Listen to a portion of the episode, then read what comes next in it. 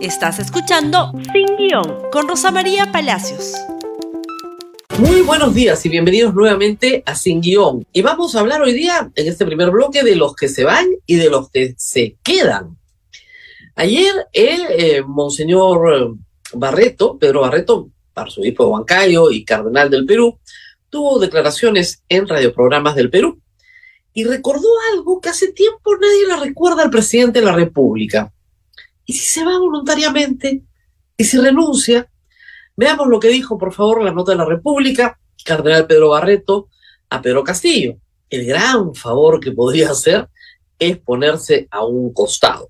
Pedro Barreto además señaló que eh, se debería desde el Congreso eh, convocar a elecciones generales, dado que el Congreso también había demostrado no estar pues a la altura de la situación. Tuvo palabras duras Monseñor, refiriéndose al ministro de Salud y diciendo que el gobierno se había llenado de delincuentes.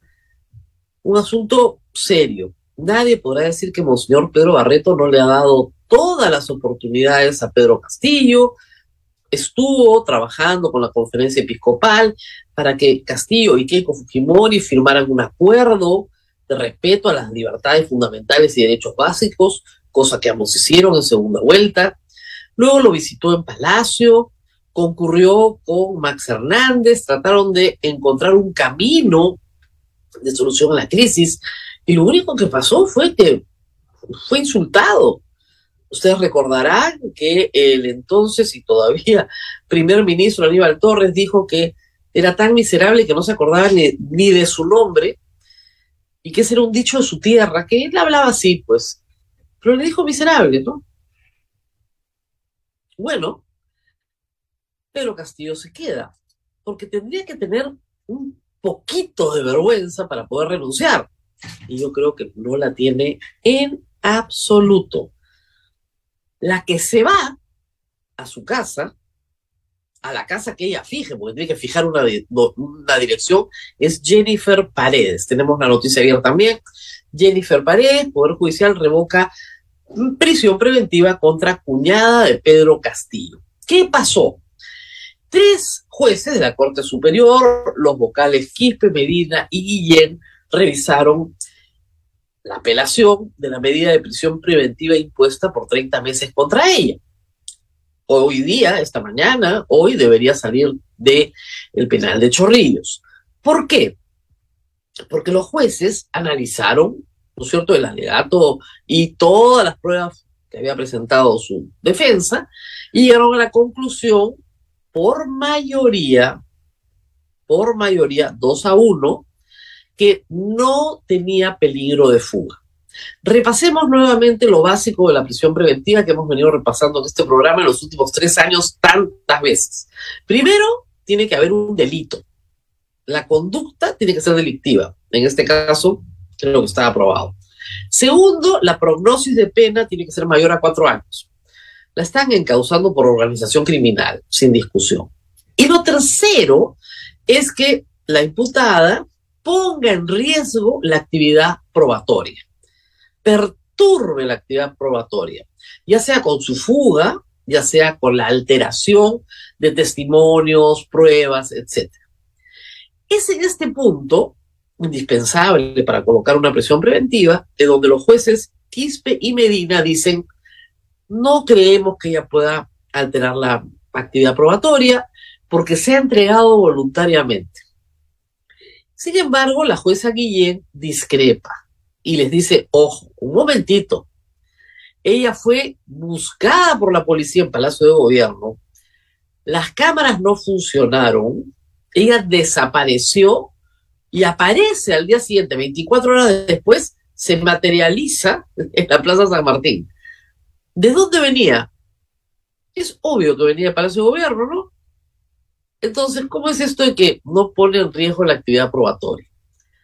Hay que decirlo una y otra vez. La prisión preventiva es una medida extrema. No se puede meter preso a todo el mundo y después preguntar por qué es una medida extrema cuando realmente se cree que la persona se va a fugar o realmente se cree que la persona puede perturbar la acción probatoria.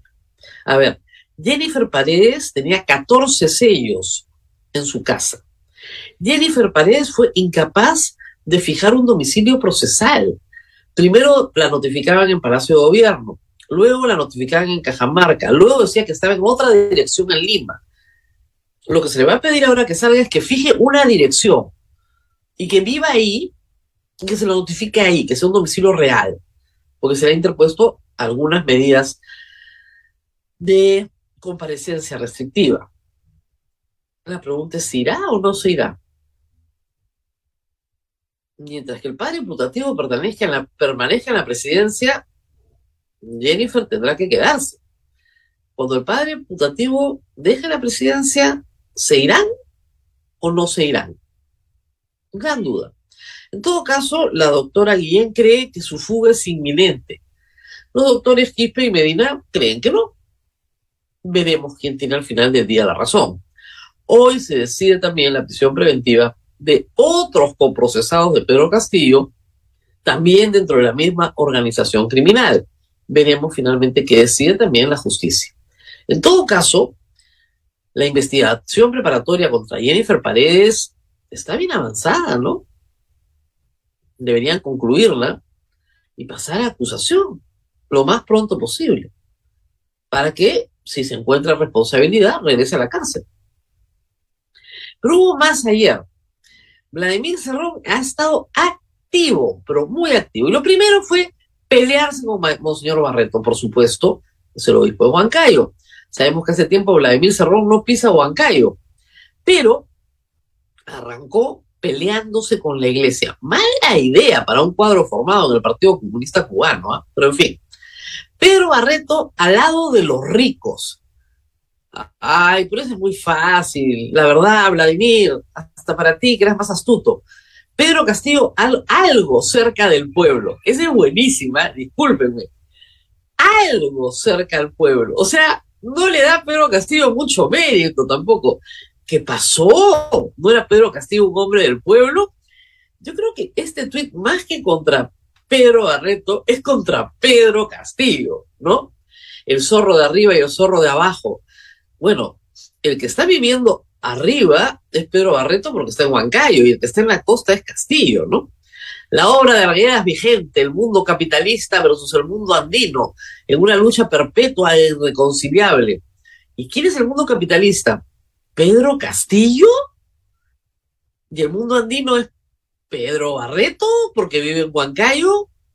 Perpetua e irreconciliable. Este sigue creyendo en la lucha de clases. Muy bien. Y luego viene una sarta de insultos este, absurdos, ¿no? ¿Cuántos años Pedro Barreto en el poder político eclesiástico? El poder eclesiástico no es político, pues.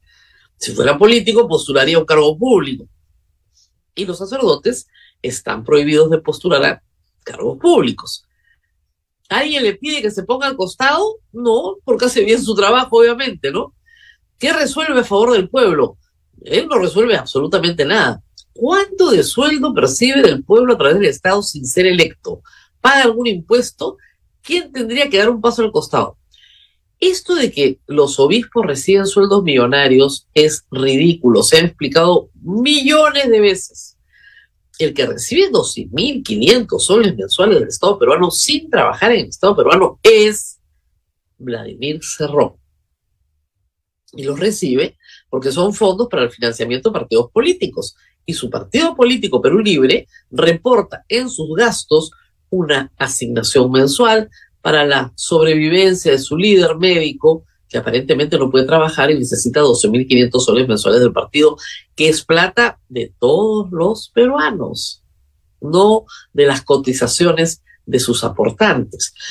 La diferencia con la Iglesia Católica es que la Iglesia Católica sí vive de los aportes de sus fieles. Los católicos pagamos todos los gastos de la Iglesia Católica, ya sea en sus obras sociales, en educación, en salud, en la iglesia cuando aportamos todas las semanas. Eso no le sucede a Vladimir Cerrón. Y luego salió en defensa de Jennifer Paredes, pero leamos por favor el tuit el tuit es en realidad contra la prisión preventiva, no necesariamente a favor de Jennifer Paredes, pero leamos. No se pudo pedir y dictar en el caso de Jennifer Paredes comparecencia restringida desde el inicio y evitar la exposición, la humillación, la injusticia y me puesta en duda la seriedad de la justicia en el Perú. Someter al poder mediático a las primeras instancias, somete el poder mediático a las primeras instancias, lo dudo, señor Zorrón, el poder mediático no somete a nadie, ni siquiera a las primeras instancias. El problema de Jennifer Paredes, como apuntó bien la doctora Guillén, es que estaba desaparecida durante 24 horas. Y parece que recibió un buen consejo y dijeron, entrégate porque si no, no te podemos rescatar. Nenil Medina, su socio y cómplice en esta historia, sí se queda 36 meses en la cárcel. O 30, por favor. 30. ¿Por qué? Porque lo tuvieron que detener. La conducta procesal es muy importante para determinar el futuro. Y creo que los jueces Quispe y Medina no le dieron mérito a la desaparición de Jennifer, ni tampoco a la conducta del presidente de la República, que, de acuerdo a algunas fuentes, ¿no es cierto?, ha iniciado una persecución bastante clara y directa contra Harvey Colchado y los policías que estuvieron en el operativo de detención de Jennifer Paredes. Estrategia que no ha funcionado, dado que los dos expedientes que abrieron contra Harvey Colchado se han archivado por parte de la inspectoría. Se rumorea que ahora lo quiere sacar, darlo de baja. Buena suerte con eso. Si lo hacen por venganza, un amparo lo va a reponer. Y cuando reponga el Poder Judicial a Harvey Colchado, probablemente Pedro Castillo ya no sea presidente. Así que no es una buena idea. Muy bien, pero vamos a hablar del Ministerio de Salud, por supuesto, porque no solamente el Ministerio está en crisis, la salud también. Muy bien, y como ustedes saben, el domingo en la noche el presidente de la República expectoró en su gabinete al ministro de Salud, apenas una hora después de emitido el reportaje de Latina que trabajó Christopher Acosta y que prueba que el señor ministro le compró a la madre de sus hijos un departamento de Jesús María, nuevecito, sin poder acreditar en realidad las fuentes de ingreso para tal. Las cosas se han puesto peor para el ministro de Salud. Y, da un poco de risa porque las explicaciones del ministro de Salud han sido penosas, pero las del ministro de Justicia, el señor Chero, ayer, son hasta peores. Lo que ha dicho es que cualquier persona puede tener 100 mil soles debajo del colchón. Eso es normal que la gente normalmente anda con plata en efectivo en maletines. Normal. Eso será normal en el mundo de Lampa que él frecuenta, pero lo normal es que la gente tenga su dinero en el banco o lo tenga invertido en cosas como una casa o un tomógrafo, ¿verdad? Bueno, aquí es donde la historia se pone muy complicada para el señor López. Hoy portada acá de la República, les recomiendo la historia. Primero vamos con la portada porque la portada tiene algo no tiene la nota de anoche. No, la portada del ministro López no cuadra, no cuadra. ¿Por qué? A ver, se olvidó López de este detalle. Ahí está. Caso Jorge López. Fiscalía ingresa a la clínica del doctor Quito tras denuncia de, de pitufeo. Claro, porque también el doctor Quito tiene algunas cositas que explicar. Y vamos a leer la bajada de la República. En declaración de ingresos y bienes a la Contraloría, el ex titular del MINSA consignó recursos por 120 mil soles y una empresa cuyo patrimonio por 80 mil soles. Monto muy inferior respecto siquiera del valor del tomógrafo. ¿Ok? Entonces, reiterando, para que ustedes entiendan, el señor ministro de Salud tenía 100 mil soles, 98 mil 400 en efectivo en un cajón de su oficina. Según el ministro Feliciano, eso es normal. ¿Ok? Luego le entrega, porque así lo ha dicho él, le entrega un bien, un tomógrafo a su esposa, no esposa, no la pareja, que había tenido convivientes, madre de sus hijos, le entrega un acuerdo, este bien. Y este tomógrafo lo compra el señor Quito en 70 mil dólares y se los deposita a la señora. 100 mil más. 7 mm, por 4, 28, ¿no? Porque ya está 4 soles, increíblemente el dólar. 280 mil soles más 100 mil soles son casi 380 mil soles. ¿No? Eso es lo que ha producido el señor López, eso es lo que ha entregado el señor López. Pero resulta que el señor López entró a ser ministro en abril, ahorita. Y en abril, reitero, él tenía recursos por 120 mil soles y una empresa por 80 mil. Gran total, 200 mil soles. ¿Cómo saltamos a 380 mil? ¿Se revalorizó el tomógrafo? No, no. Ha ahorrado todos sus sueldos. El hombre gana 30 mil soles mensuales y, pucha, en seis meses, ahí está. Tendría que haber sido un fakir, pues no comer, no vivir, no respirar, nada, no le alcanza. Pues. No le alcanza. O sea, hacen tan mal las cosas que ni siquiera le alcanza.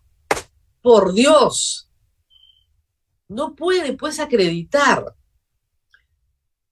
ni la generosidad del doctor Quito, porque podría ser un caso de generosidad del doctor Quito, ni los 100 mil soles en efectivo que tiene en la oficina.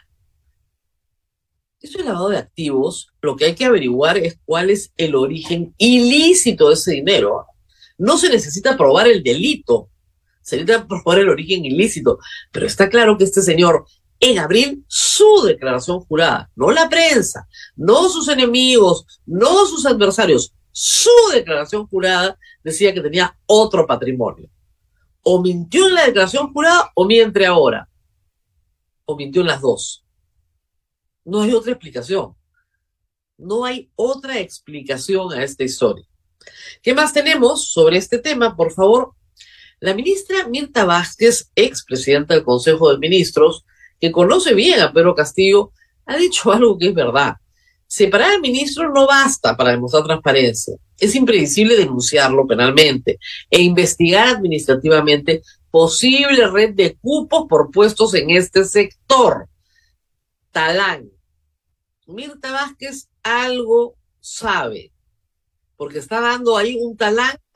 De hecho, investiguen esto. Quien sucede en el cargo también será indicador si esta intención de transparencia es real o no. Talán, Vladimir Cerrón. Obviamente, les explicamos ayer, López es cuadro de Cerrón. Cerrón ha salido a defenderlo, pero absolutamente claro su defensa. Que está de acuerdo con la investigación, pero que no lo saquen. Qué raro, ¿no? Qué raro. Y luego también, ayer Cerrón se puso a hablar de este tema, por favor. Bueno, primero la nota de la República. Vladimir Cerrón estaría al acecho de decisiones de Pedro Castillo tras ese de Jorge López. Lógico. La fiscalía ya empezó su trabajo. Ayer entraron a la clínica el doctor Quito, que tiene varias clínicas, eso nos hemos enterado, varias clínicas, y que, bueno, podría comprarle un tomógrafo al otro médico, ¿sí? Pero los tomógrafos pues, no se pasean por las calles de Lima, ¿no? Son aparatos bien grandes, son complicados de manejar, tienen una obsolescencia, digamos, programada. 80 mil dólares, perdón, 70 mil dólares, vamos a ver. Pero esto fue lo que dijo Vladimir Cerrón. El apadrinado de Fermín Silva. ¿Quién es Fermín Silva? El dueño de la clínica La Luz, que está comprometido también en un montón de casos de corrupción. En su salud, Minsa, sí, este es el jefe de su salud. El aprista Juan Carlos Velasco, ahora pretendería ocupar la cartera de salud. O sea, como diciendo, no me toquen mi chakra, que es mía. A esta hora no se sabe quién va a ser ministro de salud. Solo esperamos que no se haya llegado al señor Vladimir Cerrón, que no es capaz de reconocer ni lo evidente entre sus asociados. Eh, es verdad que él no es partícipe de la corrupción de Pedro Castillo y sus amigos. Pero este, este sí es de él. Así que que no niegue la paternidad tampoco y que no esté desconociendo a los otros porque parece un campeonato de quién pone al choro o no. Mientras tanto, la salud está en crisis. Lo que se tenía que hacer este año, luego de la tragedia de la pandemia, era poner en operación una serie de servicios muy importantes, entre ellos la vacunación infantil, de las otras vacunas, de las que se tienen que poner todos los años. resolver el problema de la vacunación infantil contra el COVID y resolver el problema de los rezagados en el booster del COVID, porque si bien el mundo parece ya haber logrado vencer a la pandemia, un brote puede suceder en cualquier lugar. Pero el señor López está muy ocupado. Tan ocupado que no puede ir al banco a transferirle un dinero lícito a su esposa. Por eso lo tiene que partir en pedacitos en el despacho y entregar sobres para ir a 10 bancos distintos a entregar 100 mil soles. De verdad. O sea, si hay un manual de lavado de activos, el señor López ha llenado todas las figuritas, todas, check, check, check, check, ha hecho todos los checks. Vamos a quedarnos acá porque se nos ha vencido el tiempo, pero nos reencontraremos mañana con más corrupción para todos, porque eso parece ser lo que nos da todos los días el gobierno. Compartan este programa, por favor, en Facebook, en Twitter, en Instagram y en YouTube. Y nos vemos nuevamente mañana. Gracias por escuchar Sin Guión con Rosa María Palacios. Suscríbete para que disfrutes más contenidos.